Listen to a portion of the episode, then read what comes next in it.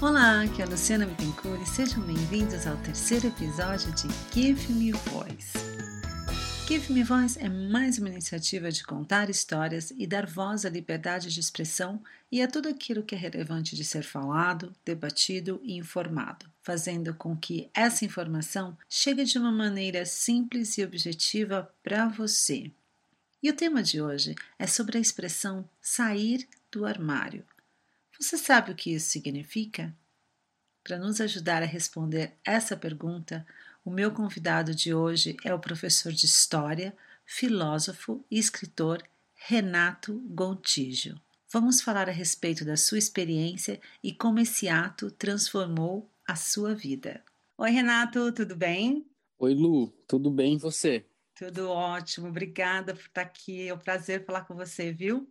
Imagina, Lu, eu que agradeço o convite. É sempre bom falar com você. É, sobre qualquer tema, né, na verdade, sobre esse tema aí mais ainda. Bom, queria que você começasse me explicando o que, que isso quer dizer, sair do armário. É, o significado popular é o, é o quando a pessoa socialmente resolve uh, falar expor a sua orientação sexual, que é uma orientação sexual fora do padrão, né? Não é uma orientação sexual heteronormativa. Então, é, no caso das lésbicas, dos gays, uh, da, de, uma, de, um, de uma mulher trans, de um homem trans, é, que, aliás, não necessariamente obviamente, né, um homem trans é homossexual, uma mulher trans é homossexual, isso pode variar. A, a identificação de gênero não tem a ver com a, identifica, com a orientação sexual, mas o, popularmente o sair do armário é você um, expressar a sua orientação, que não é uma orientação é, heteronormativa, né? É, mostra sua orientação para o mundo. O meu processo de sair do armário, primeiro tive entendimento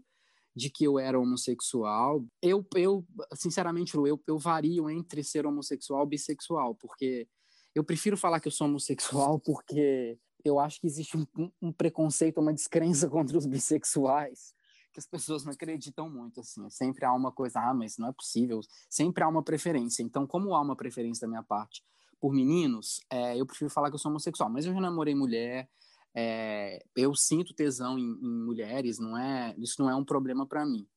É, mas eu prefiro dizer porque eu sou homossexual por me identificar mesmo com a, com a cultura, por me identificar, por ter uma preferência por meninos. Mas voltando ao sair do armário, a minha experiência em, a, em sair do armário foi primeiro uma identificação em relação à minha orientação sexual, a descoberta, a consciência disso, porque para quem, quem é heterossexual, é, às vezes é difícil entender assim, mas como que você é, escolheu ser gay? A gente não escolhe a nossa orientação sexual, seja ela homo, hétero, é, bi, a gente simplesmente começa a sentir, né? E esse sentimento, ele, no meu caso, ele começou, ele, ele aflorou, assim, quando eu tinha 13 anos. Então, foi muito jovem e não foi algo que eu escolhi, né? A escolha que eu fiz depois, né, no processo de sair do armário, foi uma escolha de contar para as pessoas sobre isso, né? De, de expor isso, de sair totalmente do armário. Então,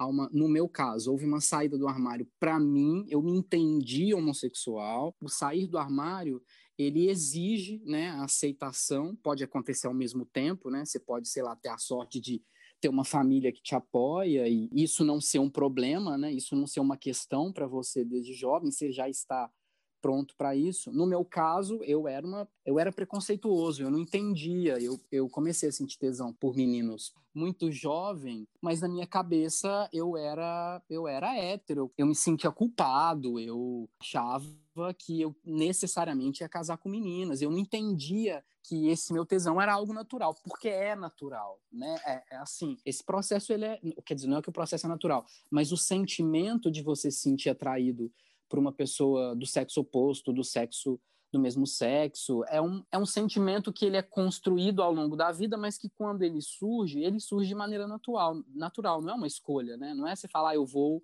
gostar de meninas, eu vou gostar de meninas. Você pode escolher né, experimentar. Você pode falar, ah, quero, quero ver se eu gosto disso, quero ver se eu gosto daquilo, que é uma coisa que eu acho que as gerações anteriores à minha já vivem de maneira muito mais tranquila, assim, eu vejo é mais socialmente aceito. Você tocou num assunto muito interessante da parte de bissexual que às vezes existe um preconceito também, um pouco da, da própria pessoa.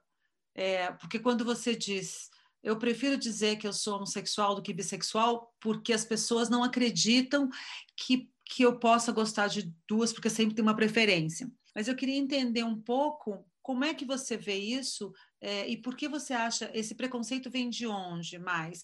Vem das, dos, das pessoas é, que são gays ou você acha que isso vem mais das, dos héteros? Aonde você sente mais o preconceito de dizer eu sou bissexual? Tenho certeza que existe preconceito em todas as em todas as orientações, tanto entre os héteros quanto entre os gays, entre as lésbicas, existe um preconceito que tem a ver com a nossa formação, né? Que tem a ver com a, com a nossa ideia de colocar tudo em caixinhas, né? De, de, de, e isso também faz parte do ser humano, né? A gente constrói o nosso pensamento, constrói o nosso entendimento através de, de caixas, né? Através de, de definições. Então, você associa uma pessoa que tem uma postura e, tem, e se identifica com a identidade masculina, automaticamente você associa essa pessoa como alguém que gosta de mulher, né? Porque é o padrão social, né? É o que a gente vê na TV, é o que a gente vê no cinema, é o que a gente vê nas propagandas. Esse é o padrão é, social. Então, acho que primeiro o preconceito vem daí. Mas é, o Freud já falava no século XIX, é, nos, nos estudos dele lá, o Freud já, já disse isso, assim, que todo ser humano é bissexual. É, em que sentido? O Freud estava dizendo assim, ah, todo ser humano gosta de homem e de mulher? Não, não é isso que o Freud diz. O sentido da frase do Freud é o ser humano nasce aberto e a sexualidade humana é aberta. Então essa construção ela vai ser feita ao longo da vida, em que um homem pode ter uma relação com uma mulher e depois descobrir que também gosta de homem ou se apaixonar, enfim. Talvez há uma exista uma concentração, exista uma um momento assim maior, um momento mais definidor, digamos assim, dessa construção, que talvez seja durante a infância, adolescência, mas isso não é fechado, né? Porque os seres humanos não são fechados, a, a gente pode se transformar. Uma das características da humanidade e do, do cérebro humano é a plasticidade, né? Se a gente é, estimulá-lo o tempo inteiro, ele, ele, ele muda, né? Ele, ele, ele se amplia. Então, isso também tem, isso também está, tem a ver com a, com a orientação sexual. Quando você diz estimular, em, em, que sentido? Porque eu não, eu não acho que a pessoa fala, ah, vou testar, vou tentar, se ela não tiver um desejo, assim, tem que ter um desejo, não é isso? Sim, sim, sim. É, e é isso que eu estava falando. O desejo, ele é, ele nasce, né? Ele surge. Não é algo que você que você impõe né? Você, Lógico. o que você impõe é, é a tentativa de controlar esse desejo, né? Às vezes você segue o seu desejo, às vezes você fala não, eu não vou seguir esse desejo, eu vou vou controlar esse desejo, mas assim, de alguma maneira você vai ter que resolvê-lo, né? Porque ele vai estar tá presente, o desejo, o desejo é natural. Tem muita gente que resolve ficar no armário e não quer sair do armário de jeito nenhum que, Exato. que é, são pessoas que se encontram uh, bissexuais ou, ou que têm atração por alguém do mesmo sexo, mas que não quer viver essa história. É muito complexo, né? Você também, muito. você falar uh, essa pessoa, vamos arrancar essa pessoa do armário, ela tem que sair do armário. Quando de repente existe também o livre arbítrio e você fala essa pessoa quer ficar ali, é, ela vai sofrer, o problema é dela e eu não posso fazer nada com isso, né? Exato. Eu não posso exato. mudar isso. Então, aí já entra um assunto de até onde a gente tem que respeitar a, aquela uhum. pessoa ou o que você você não, ele não é obrigado a sair do armário se não quiser. Muito curioso você achar que você tem o direito de decidir o que o outro tem que fazer. Voltando uhum. a falar um pouco eh, de você, quais foram as as maiores dificuldades que você encontrou nessa, nessa sua trajetória para chegar é... para chegar onde você chegou, para chegar a ser quem você é e ter essa clareza de, de ideias que você tem em relação a tudo isso? Então, acho que a maior dificuldade que eu, que eu tive foi em me aceitar. A primeira, a primeira dificuldade que eu. Acho que a dificuldade principal de todo mundo que passa por essa experiência de sair do armário a se aceitar. Eu acho que é, é esse é o problema principal, porque quando está claro para você que ser como você é algo ok, que está tudo bem ser como você é, você enfrenta tudo, né? Você conta para sua família, você conta para os seus amigos, é, e essa e aí eu, eu vou falar da, também né, da minha experiência, que ter feito um curso de humanas, ter feito um curso em que eu estudo o ser humano, e quando eu, quando eu entendi, por exemplo, que a homossexualidade não é uma coisa de agora, que é uma coisa que existe desde que o ser humano existe, eu comecei a entender que, peraí, ah, então isso acontecia também lá na Grécia Antiga, então isso aqui também acontecia lá no Império Romano, então até a Idade Média, quando eu por exemplo, comecei a estudar a história e percebi que a, a prática de relacionamento entre duas pessoas começa a ser é, proibida e, e, literalmente demonizada, né? A igreja dizia que era coisa do demônio. A partir da Idade Média, eu falei, ah, então aí você começa a entender, peraí, não, então essa proibição ou isso que eu sinto é resultado de mil anos de Idade Média, né? Mil anos de perseguição. A minha experiência de ter estudado, ter entendido, é, me ajudou muito a, a, a, me aceitar. Então, acho que o desafio principal é, é você se aceitar e reconhecer que, que não é que você não é único, né? Que existem milhões de outras pessoas iguais a você, que passam pelas mesmas dificuldades, que passam pelos mesmos problemas, que também passam pelas mesmas alegrias. E qual foi o momento assim, o momento exato assim, o que o que que fez você? Eu queria que você me contasse qual foi o seu despertar.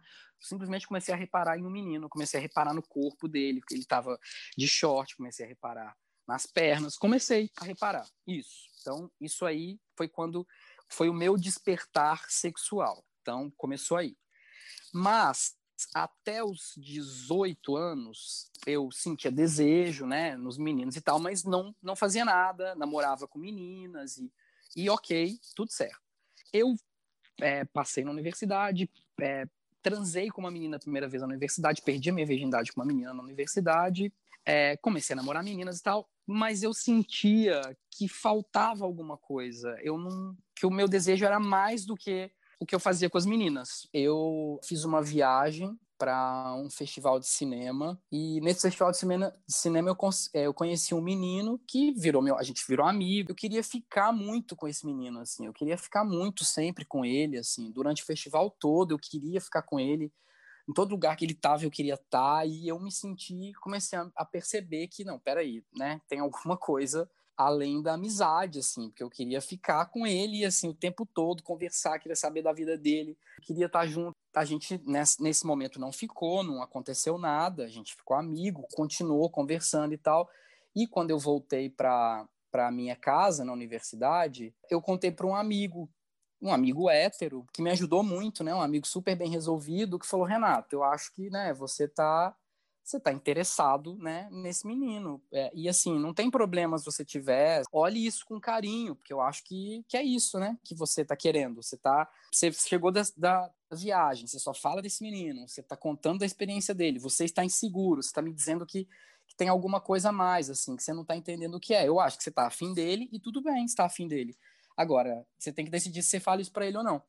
E aí eu convidei esse menino para uma festa ele era, ele era assim, morava numa cidade mais ou menos próxima, ele foi me visitar.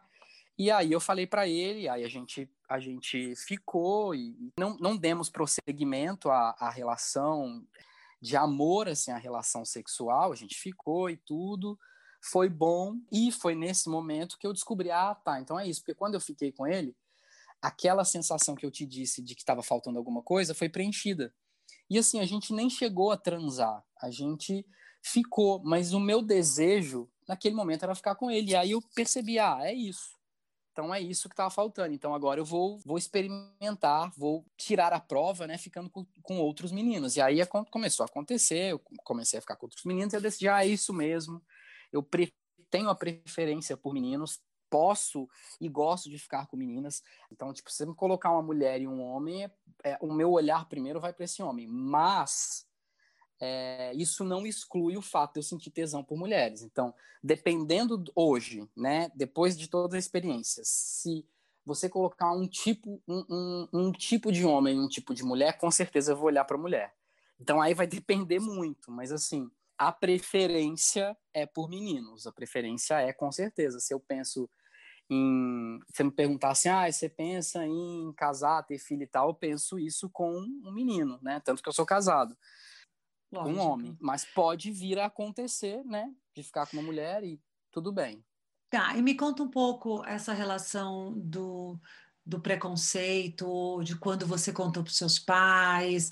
É, me faz um resumo um pouco dessa história. Então, a gente está falando de uma história de uma pessoa que saiu do armário, que se descobriu gay de N formas. Milhões de coisas uhum. aconteceram para você chegar a essa conclusão da sua uhum. bissexualidade, uhum. da preferência mais por meninos, mas também ter por menina. Agora eu queria que você falasse um pouco quem foi a primeira pessoa que soube, qual foi a reação dela e como você lidou com isso na época e como você lida hoje. Eu tive muita sorte, porque eu tinha um amigo, meu melhor amigo da, da faculdade, que era o Chico Francisco. Ele também fazia o mesmo curso que eu. Ele era um pouco mais jovem, ele acho que um ano antes do curso dele. Que é esse amigo que eu contei. A gente era amigo e tal, morava na mesma república, na mesma casa eu contei para ele por causa dessa experiência que eu dessa paixão que eu senti por esse menino, né? E aí contei para ele, ele falou que estava tudo bem. Essa primeira pessoa que eu contei foi ele e as pessoas próximas ali da, da universidade, os meus amigos, minhas amigas, eu fui contando, né, aos poucos, né? Fui contando sem alarde, mas fui contando, tipo, por exemplo, quando o menino foi me visitar, eu falei: "Ah, fulano vai vir aí" com as pessoas que estavam próximas, as pessoas entendiam, né? E ok, tava tudo certo. É, com a minha família, é super interessante essa história, porque é, os meus pais sempre foram muito liberais, assim, sempre foram muito tranquilos. Minha mãe sempre disse que é, eu podia ser o que eu quisesse, que ela sempre ia me apoiar e etc e tal. Mas dos meus pais, a minha mãe foi a pessoa que teve a reação mais. Uh, meu pai foi, foi tranquilo, falou que né, não era surpresa. É, eu não contei direto pra mim, diretamente para ele, quem contou foi a minha mãe, mas depois que a minha mãe contou, ele veio falar comigo, ele só falou, tá tudo bem, nada mudou, então foi uma, né, muita sorte, né, ter, um, ter uma pessoa que fala isso. Mas a minha mãe não, minha mãe, a minha mãe, eu contei para ela por acaso, porque como ela era, a gente sempre teve uma relação super boa, e ela eu lembro dela falar, tipo, ah, não, eu não, não, não tenho preconceito, eu posso, eu vou, o que você quiser ser da sua vida, eu vou te apoiar eu sempre achei que eu pudesse falar com ela de maneira natural. E aí um dia a gente estava conversando por telefone e ela não foi uma cobrança, mas eu estava estressado no dia com faculdade, com coisas para entregar, e ela brincou, falou assim: "Ah, ah Renata, você tá precisando de uma namorada". E aí eu respondi: "Ai, mãe, nem nem nem namorado eu tô querendo, que mais namorada". E aí ela falou: "Hã, como assim?". Eu falei: "O quê?". "Ah, mas por que você tá. Você falou que quer namorado, mas você quer namorado? Eu falei, é, eu tô. Mas por quê? E ela ficou em choque, assim, ela ficou sem falar no telefone. Muito engraçado. E a, a, gente sempre se falava, assim, pelo menos era, era, era meio que cotidiano a gente se falar todo sábado, todo domingo. E ela ficou uma duas semanas sem me ligar. Processando, Depois né? Disso, processando. processando. e que na verdade, a, que na verdade a sua situação é, foi uma coisa é, que fugiu um pouco da, do normal, digamos assim, né? Entre aspas. Do padrão. Porque, do sim, padrão, uhum. porque todo mundo é, acha que a mãe vai lidar muito bem com isso e que uhum. o pai vai ficar espantado ou não uhum. vai aceitar, vai ficar revoltado. E no seu caso, o teu pai falou tudo bem, não vai mudar nada entre a gente. Ele meio uhum. que já sabia e a sua Exato. mãe que sempre disse que você podia ser quem você quisesse ser, teve uma reação uhum. totalmente ao contrário. Então, é, é, é, muito curioso isso. Exatamente. É muito exatamente. curioso. E ela me ligou duas semanas depois, depois das duas semanas, ela me ligou, no, acho que no terceiro domingo, e assim, brava, sabe? Assim, você não tem nada para me falar, você não tem, você não tem que me, se desculpar comigo. E eu falei, mãe, olha só, coloque-se no meu lugar. A pessoa que eu mais esperava que fosse me apoiar era você. E você tá me cobrando de uma coisa que a gente não cobra. Eu nunca cobrei nada, nunca, eu nunca cobrei, perguntei a respeito de sua orientação, nunca nunca te cobrei nada. Então, assim, se você me apoiar, ok, a gente vai continuar tendo a relação que a gente, que a gente sempre teve. Se você não me apoiar, eu sinto muito, porque eu não vou mudar a minha opinião, não vou mudar minha orientação, não vou fingir que eu vou mudar. Foi você que me ensinou a ser honesto comigo mesmo, então como é que você está me cobrando uma postura que é totalmente contrária àquilo tudo que você me ensinou? Eu acho que para ela deve ter sido uma, uma porrada, assim, acho que ela eu, eu, ela se colocou no lugar, assim. Aí ela depois ela me contou assim que ela ficou pensando, nossa, como eu fui ignorante, como eu estava te cobrando uma coisa que não se cobra, né? Como é que você cobra de uma pessoa, né? Nem profissão você cobra, quanto mais orientação sexual, né? Nem profissão você exige mais que as pessoas, não é mais assim, né? Ah, eu quero que meu filho seja médico, isso não existe mais. Aí ela acordou, não foi uma aceitação de imediato, mas ela começou a se olhar, sabe? Ela, ela olhou o seu comportamento, ela olhou o que ela estava fazendo e falou: não, peraí, eu não estou me comportando como, como a mãe que eu sempre fui. E aí ela começou a. E o que a... ela sempre ensinou, na verdade, né? O que ela sempre Exato. te mostrou, a liberdade que ela sempre Exato. te deu. Mas isso também acontece muito. Às vezes as pessoas pregam uma coisa e quando acontece uhum. com elas, elas Exato. não esperam. Exato. Então, Exato. É... Exato. Mas hoje ela, assim, super. O meu, meu marido chama ela de sogra. Oi, sogra, sogra. Ela já veio à nossa casa. Hoje ela é.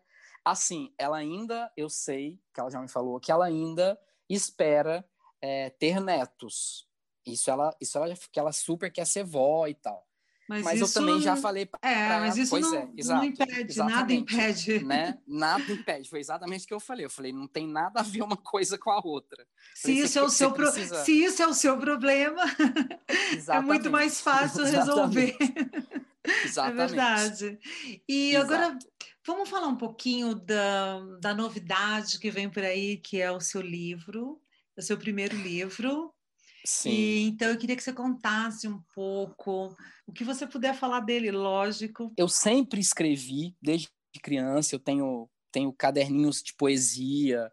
Eu não, eu não via a literatura como um trabalho, assim, eu via como um hobby, como uma diversão. Eu nunca, eu, eu ainda não tinha aceitado que escrever era algo para mim. Eu fiz terapia por 10 anos, não em relação à a, a minha orientação sexual, mas em relação à minha escolha profissional eu fui para terapia por isso, porque foi muito difícil para mim me aceitar como professor, porque é uma coisa que eu amo fazer, mas que a imagem né, do professor, a imagem social do professor é aquele, aquela pessoa sofrida, que ganha mal, está sempre reclamando.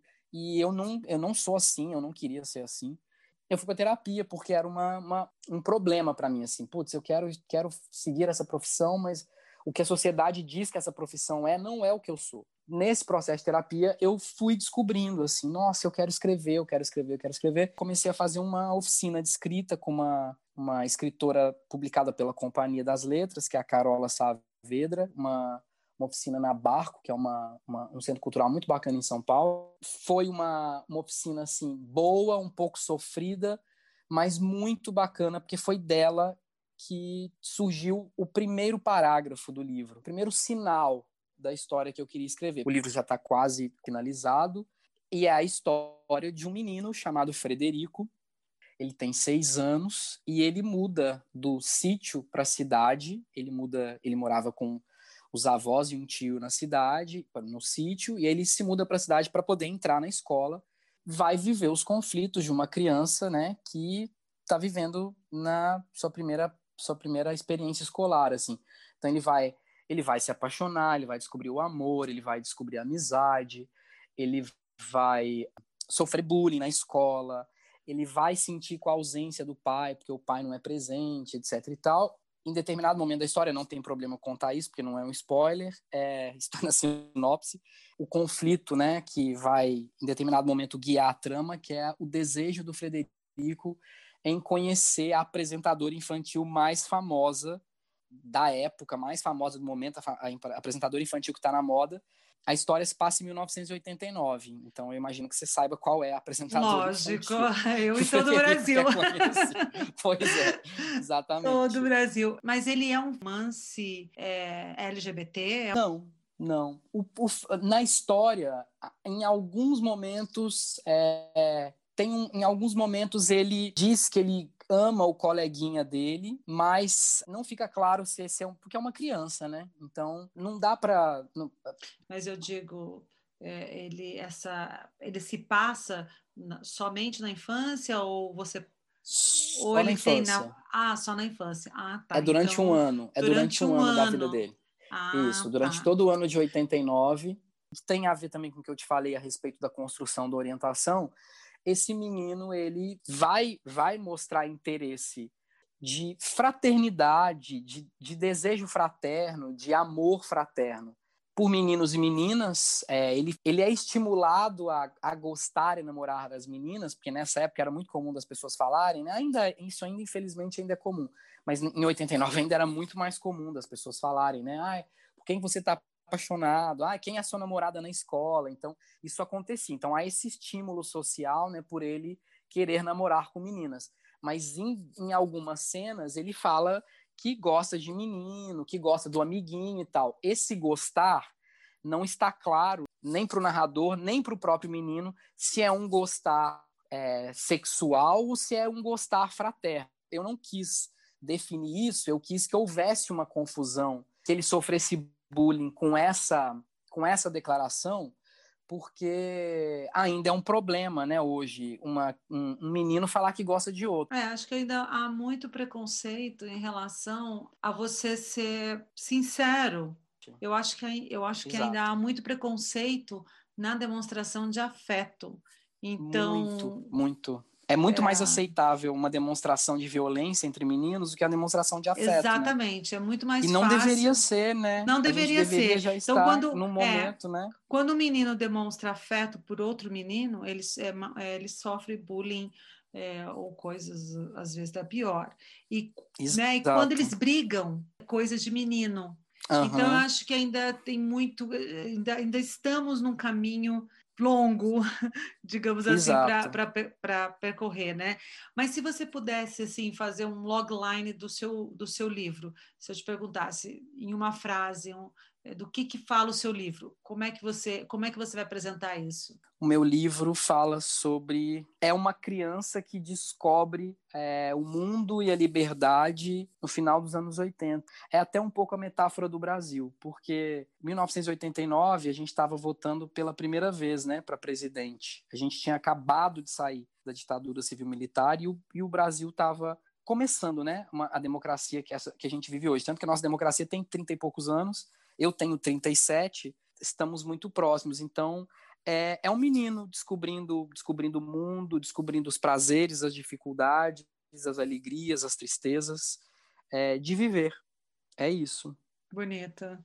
Gostei dessa última definição sua. Claro que isso de maneira bem poética, né? Não é um livro de história, não é, é literatura pura, mas eu, como eu sou historiador, é claro que o livro está recheado de referências históricas, né? O maior exemplo é a, é a Xuxa, né? Que o ídolo do Federico, né? O Federico quer porque quer conhecer a Xuxa. É, ele tá, ele tá, chegou no programa da Xuxa. Aí vamos ver o que, que vai acontecer.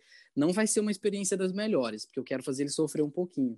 Mas é isso, eu descobri, eu descobri no processo. Foi na hora de escrever o projeto que eu falei, caraca, eu tô, eu tô fazendo uma, um revisionismo. O seu livro, ele é um livro infantil? Nossa, Lu, essa pergunta é difícil. Eu não escrevo, eu não estou escrevendo para crianças, mas ele é um livro que poderá ser lido por uh, pré-adolescente, de pré-adolescente para frente, assim, a partir dos 12 anos, crianças muito maduras que já leem algum tipo de literatura assim sei lá, um Harry Potter, alguma coisa assim, com certeza vai poder ler esse livro, vai, vai ser para vai ser também para esse público. Eu não estou escrevendo para crianças, mas ele é um livro absolutamente compreensível e acessível, até porque a minha principal as minhas duas principais preocupações do livro é que um a leitura seja fluida, a leitura seja tranquila, o que é, seja uma leitura fácil no sentido de, de ser de fácil acesso. Eu não escrevo com palavras difíceis. a linguagem tenho, é uma gosto... linguagem mais simples, você está querendo dizer? Sim, a linguagem é simples. Porém, eu também não, não a ideia não é menosprezar o leitor. As minhas duas principais preocupações é a fluidez e a verossimilhança. Eu estou muito preocupado com a verossimilhança o tempo todo, é, não deixando aresta. Quero ser lido, Eu não, não quero ser o escritor assim, né, que a crítica ama e, e que ninguém lê. Eu quero que as pessoas leiam, comentem, me confundam com o personagem. E tem uma outra coisa que é o autoconhecimento, assim. Eu escrevo muito para me conhecer, muito, muito, muito. Você está na sua escrita, né? Não tem, não tem como, né? Você você escrever e não estar nela, né? Renato, muito obrigado pela sua participação, adorei a conversa. Conta pra gente quando é que seu livro fica pronto e como a gente vai poder encontrar. Lu, eu que agradeço muitíssimo. É sempre bom conversar com você, seja presencial ou virtualmente. É, meu livro fica pronto no ano que vem, sem falta. Ele vai ser lançado por uma editora ou de modo independente, mas eu tenho uma editora engatilhada e acho que vai ser por ela. Ele vai ter lançamento em formato físico e em formato virtual. Quando eu lançar, eu vou te convidar com certeza para você para você me prestigiar. Se você não puder ir, é, eu te mando o link, eu te faço te, te faço chegar até o livro, faço ele chegar até você. E eu quero muito, muito, muito que você leia a história, porque eu quero saber a sua opinião. Com certeza, Renato. E eu já estou louca para conhecer o seu Frederico. Bom, mais uma vez, obrigada por ter estado aqui comigo. Sucesso e sorte para você e para o seu livro. Estamos chegando ao final de mais um episódio. Espero que vocês tenham gostado e até a próxima!